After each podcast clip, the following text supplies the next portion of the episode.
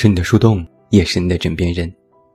嗨，你好吗？我是远近，公众微信搜索“这么远那么近”，每天晚上陪你入睡，等你到来。那在今晚的节目当中，远近继续为你带来见信如面的又一封回信。M 先生，见信如面，给你写回信是一个清晨，北京下了很大的雨。看天气预报说，这是北京近六年来最大的冷涡暴雨。一大早，朋友圈就被各种图刷屏，有的人拍了自己的窗外，有的人拍路上的积水，还有的人在地铁自拍，后面的人潮明显比往常多了许多。我在公司的群里发信息说，今天暴雨，不坐班了，大家在家办公。同事们纷纷都调侃说：“太幸福了。”其实有什么幸福的呢？想想也是，哪怕是在下大暴雨，有太多的人照样是按部就班的工作和生活。只要不是天塌下来，一切都如常照旧。在你的信中，你说关于自己大学生活的烦恼，知道努力的意义，但努力没有成效。知道埋头苦干，但输在不明方向。说着单身万岁，但内心还是想体验恋爱。你的这几点疑惑，和我表弟之前曾经跟我说过的几乎一模一样。他的概括更直接：没意思，没奔头，不想活。我二零零八年大学毕业，距今已有十年了。我的学生时代，基本上都是班级里最小的学生。我也曾有过和你一样的困惑。知道要好好学习，认真备考，知道社会复杂，人心险恶，但就是没有办法让自己扑下身子，心甘情愿的去努力。回头再想想啊，在大学当中，我能够理直气壮地说我好好认真努力的时刻，其实也不多。最终也算是浑浑噩噩的度过了大学四年。我有时也在想，为什么会这样？现在多年之后回头再看，原因可能有这三个因素。第一，环境。有个成语叫做“造化弄人”，它出自清代的李如珍《镜花缘》第六十七回，这样写道。我们在座四五十人，似乎并无一人落地，乃至今日竟有八人之多。可见天道不测，造化弄人，你又从何琢磨？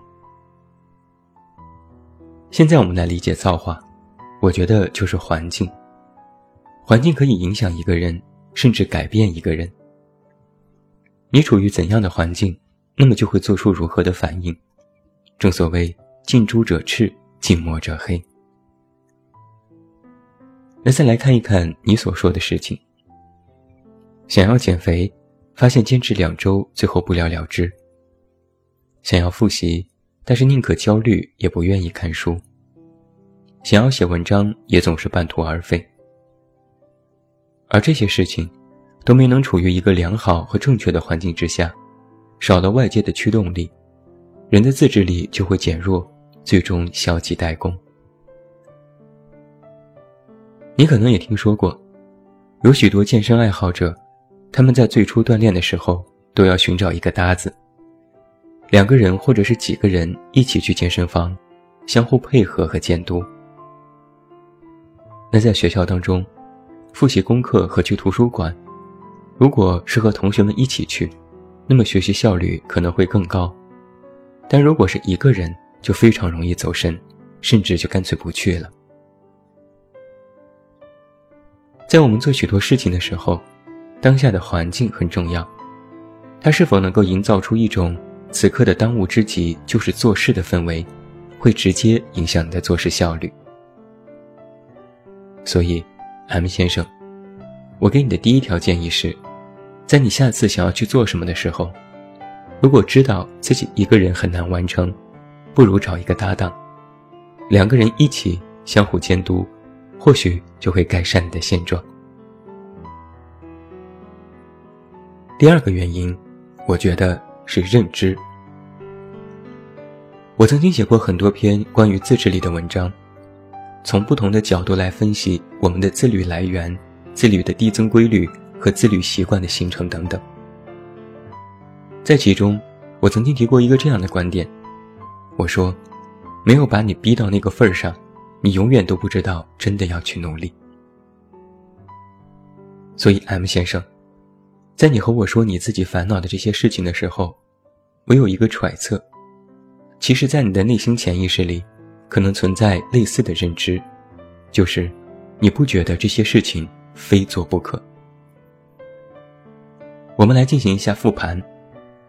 减肥坚持不了，或许是改变自己的生活习惯很难，但是减肥这件事并非是当务之急，成功了自然是好，失败了也没有什么损失，大不了保持现状。写文章学习效率不高。或许是学习这件事要脱离你的舒适区，但是写文这事儿并非是立竿见影，而是一个漫长的过程。从内心里觉得它的成效不会这么快，自然也就不那么上心了。备考不够积极，或许会影响你的期末成绩，但是大学考试不过还可以补考，还有再来一次的机会。而且如果周围环境当中的人也不积极，就会影响你的主观能动性。不是要紧的，必须要完成的事情，不是马上看到成效的事情，人们往往在努力之前，就会给自己一个心理暗示：没事儿，做不成无所谓，做不好可以从头再来，做不完可以下次再做。那么，有了这样的暗示，就等于提前给自己想好了退路。哪怕之后做的一团糟，也就不那么失意。这是许多人在做事之前的一种态度。假设，现在减肥成为了必要做的事，不减肥就要死，不写文章就没有办法毕业，不复习考试挂科就会影响学位。我想，你的自制力就会马上到来，逼着你去努力的完成。举一个例子。前面就是万丈悬崖，悬崖下是一条河，内心害怕是正常的。明知道跳进河里没有危险，也会犹豫踌躇，最终放弃。但是现在如果有猛虎追赶，不跳下去就会被吃掉，那肯定会闭下眼睛，下了决心，纵身一跃，最终脱险。其实我们缺少的，就是在跳之前那一点点的决心和勇气。所以，我给你的第二点建议是，我建议你在做事之前先堵好自己的退路，把自己逼得狠一点。那第三个原因，我觉得是方向。我遇到很多人都有过和你类似的困惑，不知道自己未来何去何从，不知道将来能做什么，想破脑袋也想不通。这个世界上大部分都是普通人。有着普通的头脑、普通的能力、普通的生活，而普通人最纠结的问题是看不到未来。这其中有一个真相是，越普通的人越想提前的看到未来，而那些真正不普通的有能力的人，却更加用心和抓紧走好现在的路。M 先生，你首先要明白，未来不是看出来的。而是走出来的。人们不仅喜欢给自己预设退路，更喜欢给自己预设未来。一旦觉得自己的未来不知道何去何从，那么就连现在的事情都不明白该如何去做，连要走的路也不知道去如何去走。这是错误的。我来和你分享一点我的经验。我在大学的时候。其实压根儿没有想过自己未来会成为一个广告人，会做自媒体。我当初不过是学着法学专业，因为该专业不学高数，不过是喜欢写点东西，在论坛上随便发发文章，连出书成为作家都没有想过。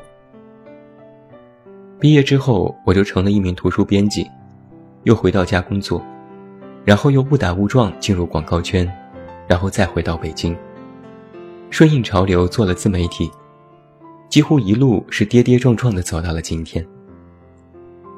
我当时其实也根本不知道自己的未来在哪里，也是充满了迷茫。在我那个年代，出书还很困难，根本没有什么自媒体，广告业也很神秘。我其实根本想不出来将来会做这些事情，但你瞧，我不过是因为迷茫，所以干脆不去瞎想，就做好眼下的事，然后一步步的摸着石头过河，最终站在了对岸。倘若你再多了解一些成功人士的过往经历，你就会发现，他们在当初创业的时候，其实也没想那么多，也根本想不到今天。只不过是在当时顺应了自己内心的想法，勇敢地迈出了那一步。那些成功的人，我们羡慕的人，他们并非是提前预设好了未来，然后再去走，而是先走，先做，之后一步步地抵达了别人眼中羡慕的今天。所以，M 先生，如果你有感兴趣的事，你能够发现自己的特长。那自然是最好，好好的用心去经营它们，去完善，去精进，哪怕现在还不知道它们到底有什么用处，只要维持下去，将来总有一天会有用武之地。那如果你还是迷茫困顿，那就不如先暂时的放下这些疑惑，就做好你眼下的事，上好你的课，做好你的功课，把你现在的事情都做好，那其实也已经足够。至于未来你要前往何方，是你此刻的努力来决定的，而非想法。只要你做好眼下的事，未来自然而然就会给你指引。你只要顺着它，顺其自然的去走，就会遇到。但如果光是想，那未来就会离你越来越远，最终虚无缥缈，就会更加迷茫。其实，在我看来啊。年轻人不知道未来的方向，并非是一件坏事。我们换个角度去看，不去想未来，反倒是给自己不设限，多一点机会让自己大胆去尝试、去犯错、去试验各种的可能。不要因为不知道方向就停下脚步，这其实会误事。应该是越不知道方向，就越要努力，越要做好眼下的哪怕一件小事，越要抓紧脚步。很多时候，我们方向看不清，不是你不行，而是你离着它还不够近。只有你走近了，你的未来自然就会清晰。不要让未来的迷雾遮住你的头脑和思维，限制住你的脚步。你应该亲自前往，亲自揭开属于你的未来。他在等你，只要你一直向前，早晚有一天。你就会豁然开朗。加油吧！这么远，那么近。二零一八年八月，这就是远近在今晚为你送上的见信如面的又一封回信，希望也对你有用。那最后，祝你晚安，有一个好梦。不要忘记来到公号远近零四一二，查看最新上线的远近有货。我是远近，我们。明天再见。